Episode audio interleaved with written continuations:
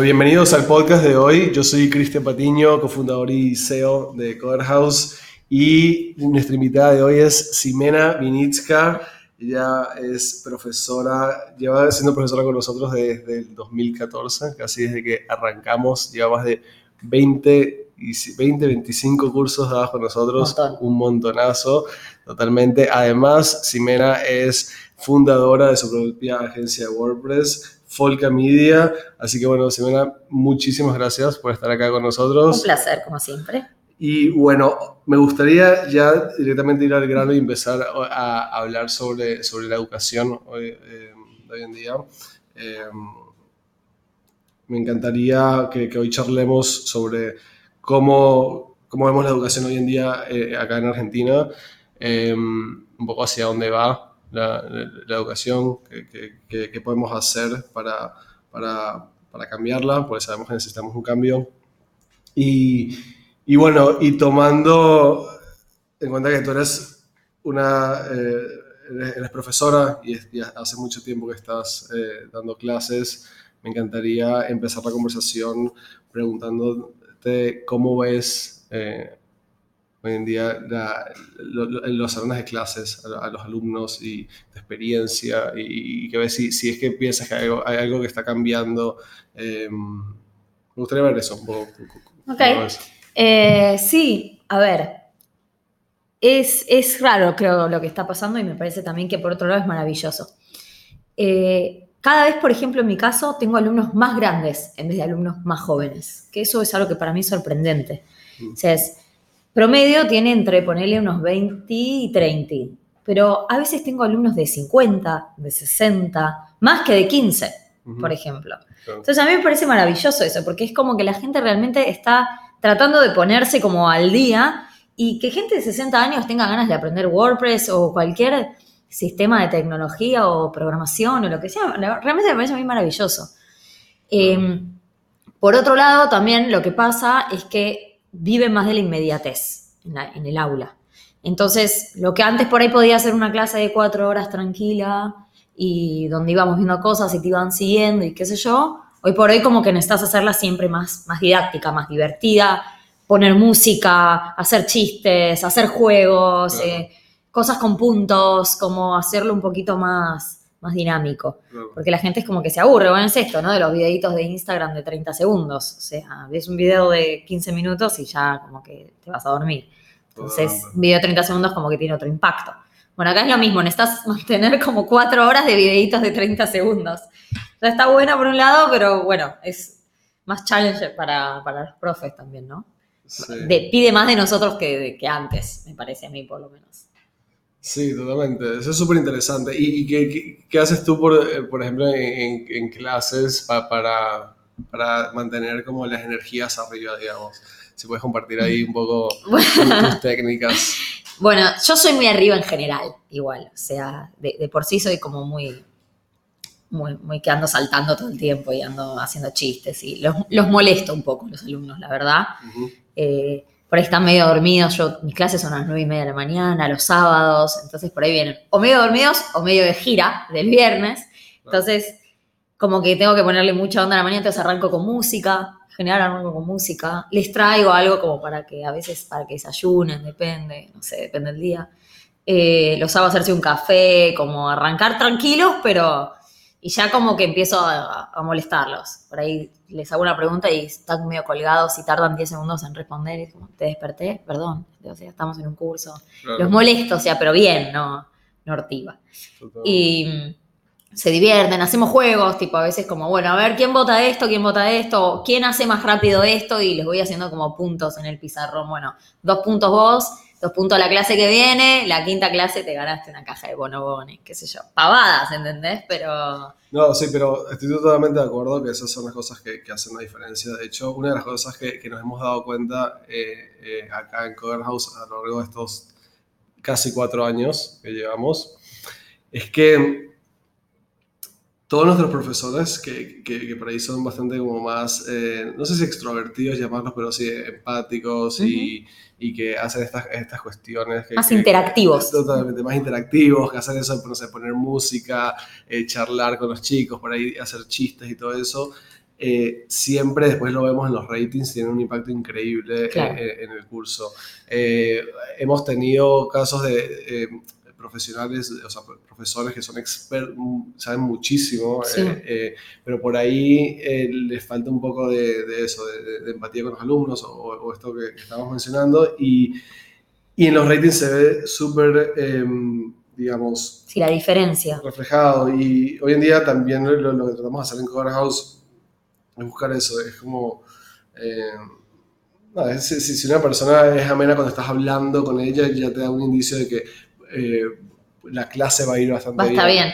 Sí, es para mí lo más importante, sacando el tema de los juegos, la música, que está buenísimo, es generar una relación realmente personal con el alumno. Claro. O sea, que, que sientan que te conozcan, que sientan que te puede decir lo que quiera, eh, con respeto, obvio, ¿no? Pero digo, como, como eso, una conexión con el alumno. Eso es lo que me parece más importante. Yo en la primer clase pregunto los nombres, por qué vienen, qué quieren sacar del curso, vamos a tratar de hacer el curso lo más personal posible. Eh, y después, la segunda clase yo me acuerdo el nombre de todos. Eso está buenísimo. O sea, no sé cómo me pasa, pero en la vida no me pasa, pero en los cursos me pasa. De hecho, los chicos se ríen porque he tenido cursos de 25 o 30 personas y voy uno por uno con el nombre y se matan de risa porque no es tan fácil. Pero me acuerdo el nombre de todos, me acuerdo de las caras, me acuerdo de qué hacen, de por qué vinieron. Y, y voy armando una relación. Tengo un grupo de Facebook que es de alumnos que, Claro. que vinieron al curso. Hoy son como ciento y pico. Algunos deben haber quedado fuera de las viejas camadas y se escriben cosas y yo subo chistes a veces como con cosas de WordPress y los chicos comentan. Se armó como medio una mini comunidad de Coder House WordPress, Ujú. digamos. Y está bueno, la verdad, porque los chicos se sienten contenidos y la otra vez una alumna subió una pregunta que para mí fue súper válida de cómo presupuestar un sitio web, cómo, cosas que son difíciles para chicos que recién arrancan. Bueno, ¿cómo hago para hacer un presupuesto? ¿Cuánto puedo cobrar esto? Y un chico nuevo le contestó, bueno, mira, me parece que este no es el canal para hacer esta pregunta. Me parece que hay grupos de freelancers y otras cosas. Y yo contesté, no estoy de acuerdo con lo que contestó este muchacho. Al contrario, me parece que este es recontra el canal para hacer estas preguntas, porque es un lugar no solo para decir, che, ¿cómo pongo una botonera en WordPress? No, Claro. es un lugar para contención, es un lugar para camaradería, para decir, alguien me da una mano porque yo soy nueva en esto y no sé bien cómo presupuestar, o el cliente me dijo esto, ¿qué le contesto? Los chicos me escriben mucho por privado con esas preguntas. Me pasó esto, sí, me, chicos que te digo que hicieron curso hace un año y medio. Claro. Me pasó esto con un cliente, ¿qué harías vos? Y yo les contesto. O sea, y eso es lo que a mí me parece que es muy valioso a la hora de, de estar no solo en una clase y no solo de transmitir conocimiento, de, sino la cercanía. Sí, conectar con el alumno. Exacto, la conexión. 100%. Eso me hace la clase mil veces más diferente que, que, bueno, vengan acá, esto es mirar esto, acá hay que hacer esto. Totalmente. O sea, eso le, le da el valor agregado al lugar al que van a estudiar también. Sí, sí, sí. No, no, 100%. Nosotros, lo- como te decía, lo, lo vemos siempre en, eh, como vos sabrás, eh, en Cobras pedimos eh, que nos rateen la clase, toda- todas las, todas las clases, que, que, que dejen el rating y, y- y lo vemos muy claro. La verdad que aquellos profesores que, que- conectan más y, y- que eh, nada, hacen este tipo de cosas por ahí fuera de lo común, que no nada más van, digamos, y, dan una clase y, listo. Eh, la verdad es tienen un- mucho mejor performance y muchos mejores resultados. Así que la verdad que, eso está buenísimo.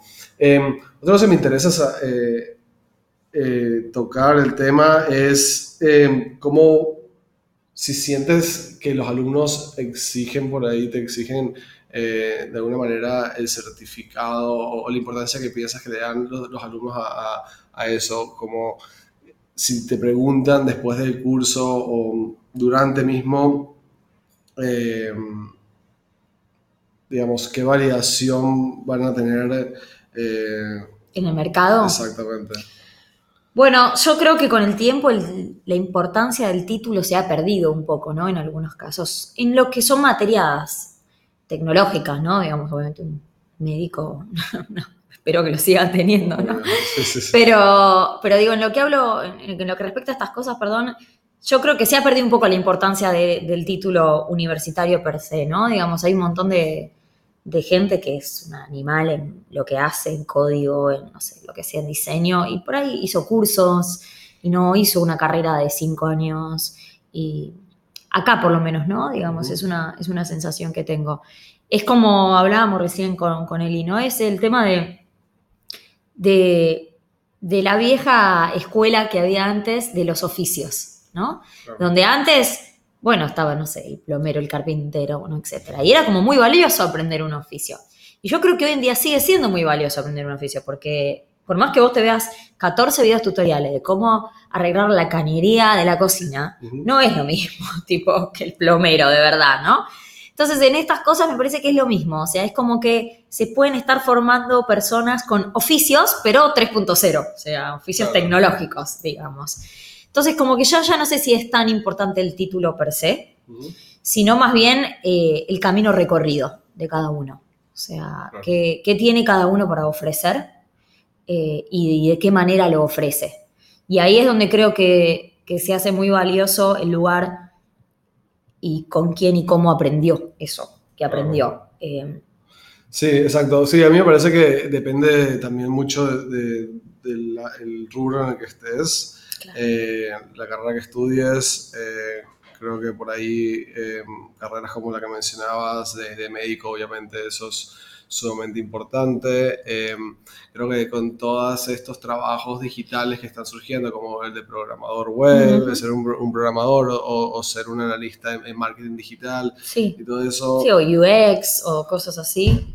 totalmente. Sí, ya no, ya no es como antes. O sea, a ver, yo hice mi carrera universitaria, me recibí de licenciada, estoy contenta con mi título, pero también me recibí de licenciada hace unos cuantos años atrás. Bueno. Hoy yo no sé si me metería en una carrera universitaria. Si quisiera, digamos, tener la carrera que tengo, ¿no? Quizás haría muchos cursos. Inclusive yo hago cursos. Claro. O sea, me sigo capacitando. Tengo 31 años, o sea, y digo, por eso digo esta gente, por ejemplo, que tiene 60 y viene a hacer los cursos, que por ahí tiene un título de, no sé, contador, ¿viste? Como que nada que ver. Pero viene y te dice, no, lo que pasa es que hoy en día, o sea, e- esto es lo que hay que saber. Claro. O sea, todo bien con el contador, pero necesito como meterme más para, no sé, promocionar mi pyme o mi empresa. O... Digo, entonces, quizás, viste, o en las empresas, en las mega empresas, a veces ya no te piden el título universitario como antes, como si vos venías con el currículum de licenciado de, bueno, ah, bueno, licenciado. Claro. Y ahora por ahí no, viste, no, estoy hace 15 años trabajando en tal empresa o de 5 años trabajando en Coder House. Ah, listo, eso vale mucho más que un título 100%. universitario. Sí, sí, sí, como se valora bien el, eh, ok, necesitamos, la empresa necesita tal cosa, digamos, Exacto. eh, y, y, bueno, más lo que, lo, lo que se hizo que, que otra- otra- que el título en sí.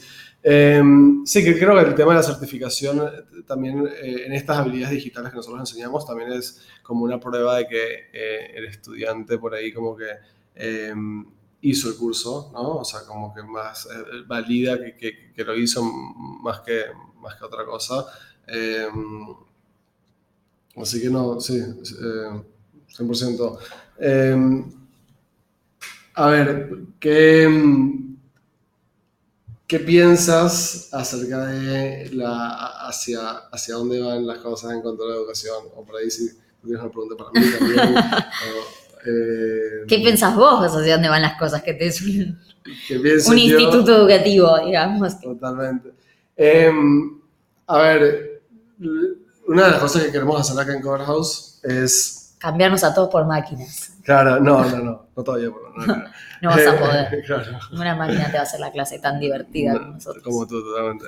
Eh, no, no, lo que nosotros eh, sabemos y, y- y y- estamos 100%, digamos, como eh, deci- decididos, no sé si la palabra es decididos, pero entendemos que eh, educac- educación presencial tiene que existir no nada más acá en Capital Federal. Eh, es más, si te das cuenta, hay algo que pasa no nada más acá en Argentina, sino en, en cualquier país del mundo, que las mejores universidades, las mejores escuelas, siempre están eh, acá en, eh, están en las capitales más importantes. Sí, claro. ¿no? Eh, y eso lo que hace es que personas que viven por ahí en el interior del país, Sí, no, no tengan acceso a ese tipo de educación. exactamente, o tengan que directamente Viajar. como que viajar y trasladarse, irse a, venirse a vivir para acá. Y eso pasa en, en todas partes. Sí, Y eso no tiene por qué ser así. Eh, Al contrario, de hecho estaría bueno poder ofrecer este tipo de educación Ujú. en lugares menos accesibles, digamos, o sea, que, que la gente no tenga que viajar Totalmente. o- y que de todas formas pueda aprender este tipo de tecnologías. Ujú. Totalmente. Y, digamos, obviamente, bueno, la educación online, los cursos online, eso, eso permiten que cualquier persona, eh, digamos, acceda a, a- a- a educación eh, a un costo eh, súper bajo o directamente gratis y, y- y bueno, y, de vuelta, y, y no tienes limitaciones geográficas.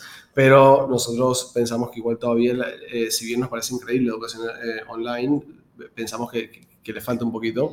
eh, por, por ese lado, eh, o sea, no están, en, en ciertos temas no, está, no, no, es, no es tan efectiva como la educación online. Sí, Eh, yo opino lo mismo.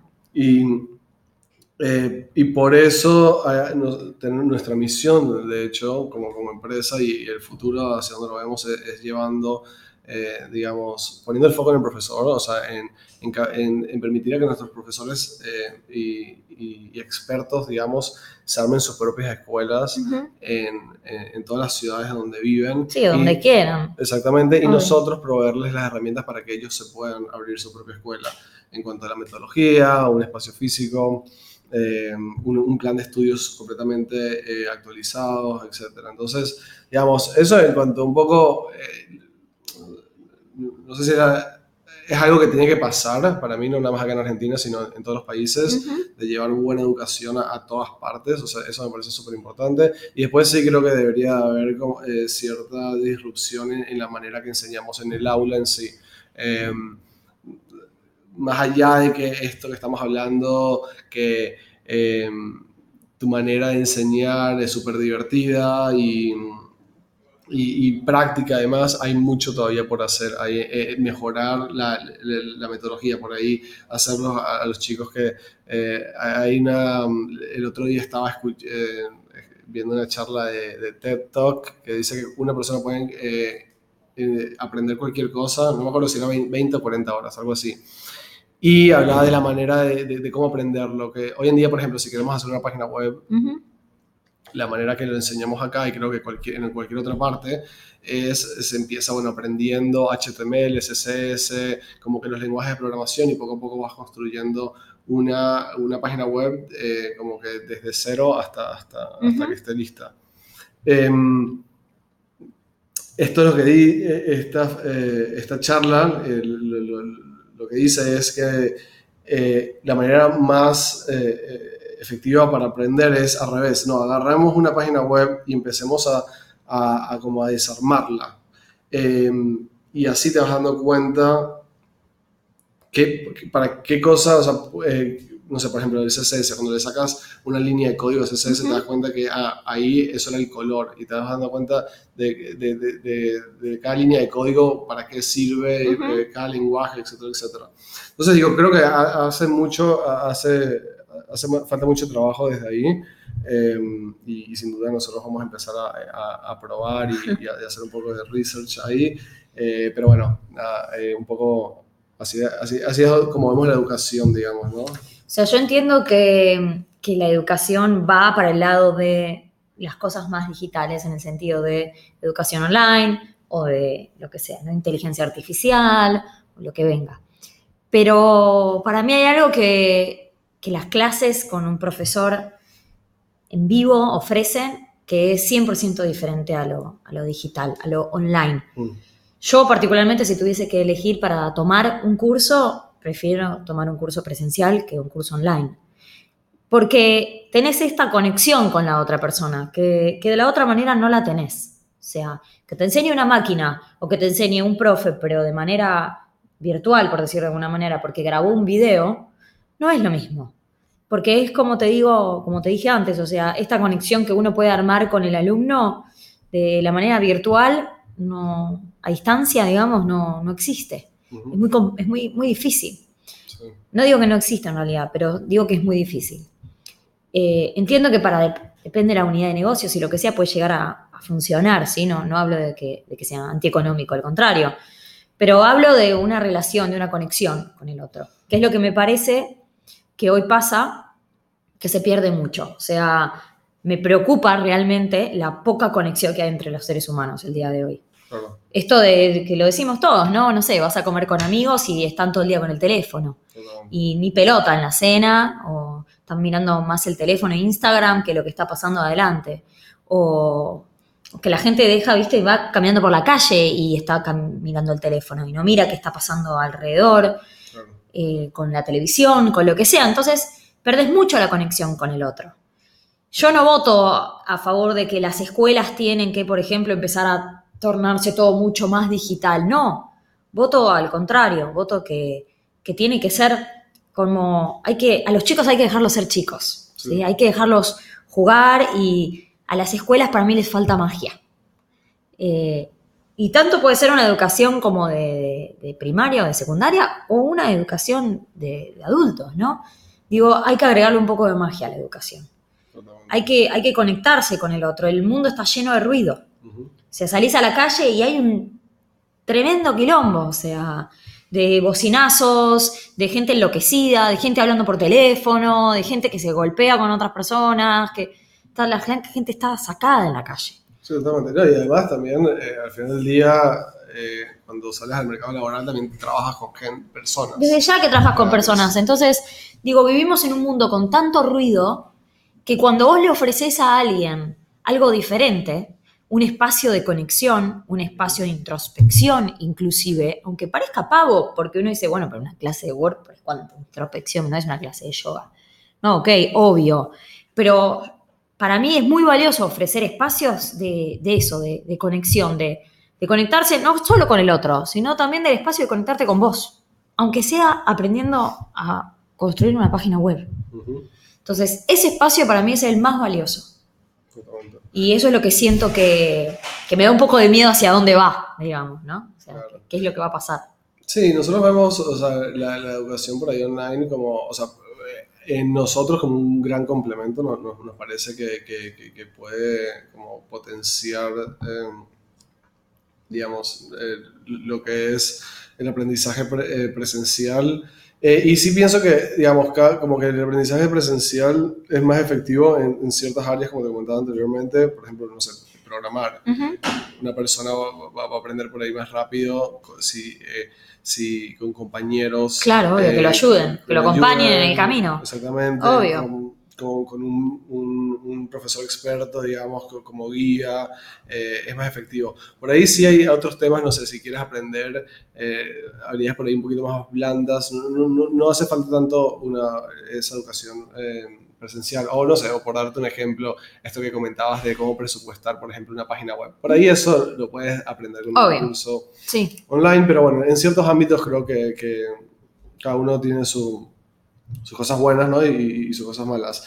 Obviamente la educación presencial eh, cuesta, eh, ¿no? Y, y eso es una de las cosas que nosotros somos conscientes eh, y, y también a, a- la, hora de irnos expandiendo queremos también ir como haciendo esa, parte también más accesible, ¿no? O sea, eh, el costo irlo bajando un, po- un poco, porque pensamos que, que- que se puede hacer. Em, eh, pero bueno, buenísimo. Em, a ver, ¿cómo... A ver, que- pensando un poco que, que- hacia dónde va esto o, o el- la próxima revolución que, que- ocurra más allá de, lo que yo te comentaba, ¿piensas que la tecnología de alguna manera va a impactar cómo aprendemos? Em, ya sabemos que por ahí como no, lo, que mencionabas por ahí, no estás tan de acuerdo en cómo digitalizamos las aulas y demás, pero piensas que de alguna manera eso va a impactar el... eh, si podemos usar la, la- la tecnología a nuestro favor, digamos. Sí. Eh, a ver, yo creo que, que se puede usar a, a favor de uno, me, me parece que, que sí. Eh, pero hay que tener cuidado con algunas cosas. Eh, es eso, digo, veíamos una, un video del CEO de Alibaba Sí, que mm, decía como que, ok, las máquinas pueden ser productivas y, y pueden trabajar, obvio, mejor que nosotros en algunas cosas. claro. Eh, inclusive estuve leyendo sobre inteligencia artificial y, y viví como que ahora inclusive están tratando de enseñarles sentimientos a las máquinas, ¿no? Pero hay algo que creo que no se le va a poder enseñar nunca a una máquina, quizás estoy equivocada, Sí. pero es percepción, cómo perciben el mundo, cómo un ser humano percibe el mundo. Lo que para mí te hace un mejor profesional es como salir, ¿no? A vivir la vida. No es estar todo el día estudiando en casa. Es salir y, y mirar qué está pasando en el mundo, ir a una plaza y ver chicos jugar, o viajar y conocer qué pasa en el mundo, qué, qué está sucediendo en el mundo, qué sucede en las calles de, de Londres o de Entre Ríos, no importa. O sea, como vivir experiencias, ¿no? Me parece como que lo que nos va haciendo más, lo que nos forma de alguna manera y lo que nos va sumando colores a nuestra vida, digamos, es vivir experiencias. El resto está el último iPhone, la última compu, me parece que está de más. O sea, la diferencia entre nosotros y el resto, no solo el resto en tecnología en, en- en computación, sino el resto en personas, es de qué tantos colores estamos hechos. Y cada cosita que vos vas viviendo es un color. Entonces es como si, bueno, de golpe tuvieras una pantonera, ¿no? Sí, sí, sí. Eh, yo me lo imagino así. Entonces es como salir a la calle y ver a la gente con diferentes puntitos de colores. Parece un capítulo de Black Mirror lo que digo, pero, pero digo, es más o menos así para mí. Entonces me parece que lo que es valioso entender, que lo que mejor nos va a formar como, como profesionales y lo que va a hacer que, en cualquier caso, aunque las máquinas se coman al mundo en 100 años o no, lo que nos va a diferenciar del resto es qué tenemos nosotros para ofrecer. Por ahí no sos el mejor programador del mundo. Por ahí no sos el capo de tal cosa. Pero tenés una gama de cosas para ofrecer que no es solo una importante, un main, digamos, ¿no? En mi caso yo no soy una super programadora, para nada. Sé un poco, entiendo un poco, pero me dedico a otras cosas. Me dedico a encontrar detalles, a, a encontrar cosas en las personas y como a, a tratar de, de generar algo, ¿no? Que de- dentro de mis clases, por lo menos. O sea, enseño WordPress, obvio que enseño WordPress, pero conecto. Trato de, de encontrarle los colores a la gente, digamos. Eso para mí es lo más mágico que se le puede dar a alguien. Sí, 100%. Y esto que decías, eh, igual también de por ahí, a ver, es inevitable que también las máquinas y las computadoras van a ser eh, mucho más, digamos, inteligentes y capaces Obvio. que nosotros, eh, o que se van a comer gran parte de- no, Sí, de- de- del mundo. Pero bueno, si, si no les puedes ganar, únete a ellas, ¿no? Y, un po- y ahí, ahí, de hecho, eh, hay una empresa, en- Neuralink, digamos, no sé si conoces a Elon Musk. Eh, No. has escuchado, bueno, de SpaceX y Tesla y demás. Ah, sí. Que bueno, justo lo que está haciendo es un poco eh, co- como ma- hacer una empresa como la Matrix, donde te une, o sea, conectar tu cerebro básicamente con, eh, digamos, inteligencia artificial Qué fuerte. y potencia, ser un, como un cyborg al final del día. Mm. Eh, entonces potencias un montón todas tus habilidades y, y demás porque estás como conectado directamente. es como- A la Matrix. Exactamente. Mm. Eh, y, y si bien suena súper por ahí, no sé, como loco y aterrador o lo que sea, creo que ahí, eh, ahí digamos, ahí es donde creo que en no sé cuántos años, pero puede haber un gran cambio en lo que es la educación.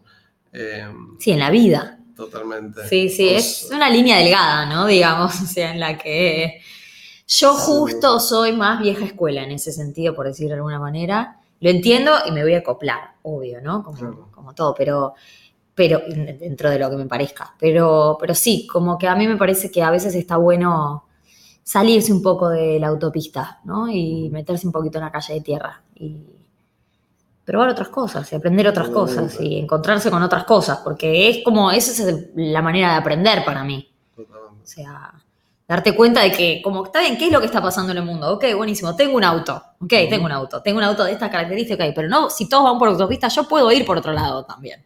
totalmente. O sea, y puedo aprender otras cosas y después me puedo volver a unir a la autopista, pero con otras cosas que viene el camino antes de volverme a unir a la autopista, ¿no? O sea, como un híbrido entre una cosa y la otra. Sí, sí, no, creo que el híbrido siempre va a existir y esto que decías de la parte más humana, de, eh, bueno, un poco de esto, lo, lo que decía el, el, CEO de Alibaba, de, de enseñarle a, a, los chicos y a la gente como que a ser buenas personas, a, a, a, trabajar en equipo, etcétera, etcétera. Eso creo que es súper importante. Eh, también esto de que, sí, o sea, compartir experiencias, sentir esa cercanía, eso, eso creo que siempre de, debería existir y, y creo que hay que apostar por eso.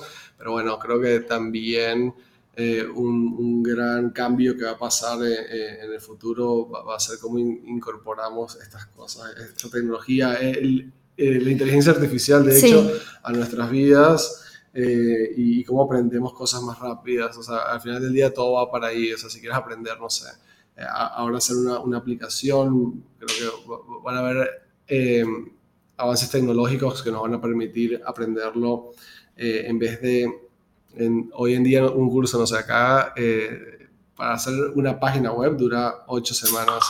Eh, sí, que, creo que van a haber avances que te van a permitir hacer en mucho, Obvio. mucho menos tiempo. Y estaría bueno que también que las escuelas incluyan esas cosas, ¿no? Digo, no sé, que les den a los chicos todo bien con las materias eh, curriculares comunes de toda la vida, ¿no? Pero es como que, que la educación de la, de la, escuela es como que si en algún momento se haya quedado medio en el tiempo, ¿viste? Hay algunas escuelas que agregan, pero digo, manteniendo como un criterio de, de, el uno a uno, digamos, ¿no? De darle clases presenciales a los chicos, no pasar a que los pibes estudien como desde la casa en una computadora, pero empiecen a darles otras cosas. O sea, empiecen a darles robótica, eh, no sé, diferentes, viste, esto, inteligencia artificial, programación web, diseño gráfico, eh, otro, otro tipo de materias que no sean tipo las, no sé, todavía están estudiando, no sé qué, cosas del... Sí. Historia está bueno, obvio, pero digo, no sé, hay cosas que ya no, que me parece que ya no van y que estaría bueno incluir otras tantas, que sé que algunos lugares lo hacen, pero como no es la, no es la media. Y de esa manera, si todas las escuelas eh, públicas, eh, privadas, absolutamente todas, rurales, empezaran a incluir algún tipo de estas materias, entonces la educación ahí sería un poco más amplia para todo el mundo también, ¿no? Y llegaría más a otras personas, o sea, a chicos por ahí en el campo que van a una escuela rural, ¿entendés? Que les puedan enseñar un poco la lógica de programación, por más que no tengan computadoras. No uh -huh. importa, ¿entendés? Pero empiezan a, a, pensar con otro tipo de lógica. Está bueno también, porque esos chicos pues se van a interesar por otras cosas. Totalmente. Entonces, como unificar un poco más en ese sentido, que, que, le pueda llegar absolutamente a todo el mundo con las condiciones y limitaciones que tenga ese lugar. Sí. Pero que de todas formas se, se, se, pueda tratar de llegar. Totalmente. Sí, creo que a veces hace falta en, eh, en, este, en algunos colegios tradicionales, universidades, es por ahí una conexión real entre el programa de estudio uh -huh. y, y, las necesidades eh, del Actual. mercado. Sí, actuales. obvio como que creo que no siempre hay alguien pensando en ese programa y diciendo que hoy en día, okay, este, este, digamos así, estas son las habilidades, digamos, que, que, que un profesional tiene que tener, uh -huh. ¿no? Y, y, y, tener esa rapidez o flexibilidad de poder cambiar un programa en base a eso.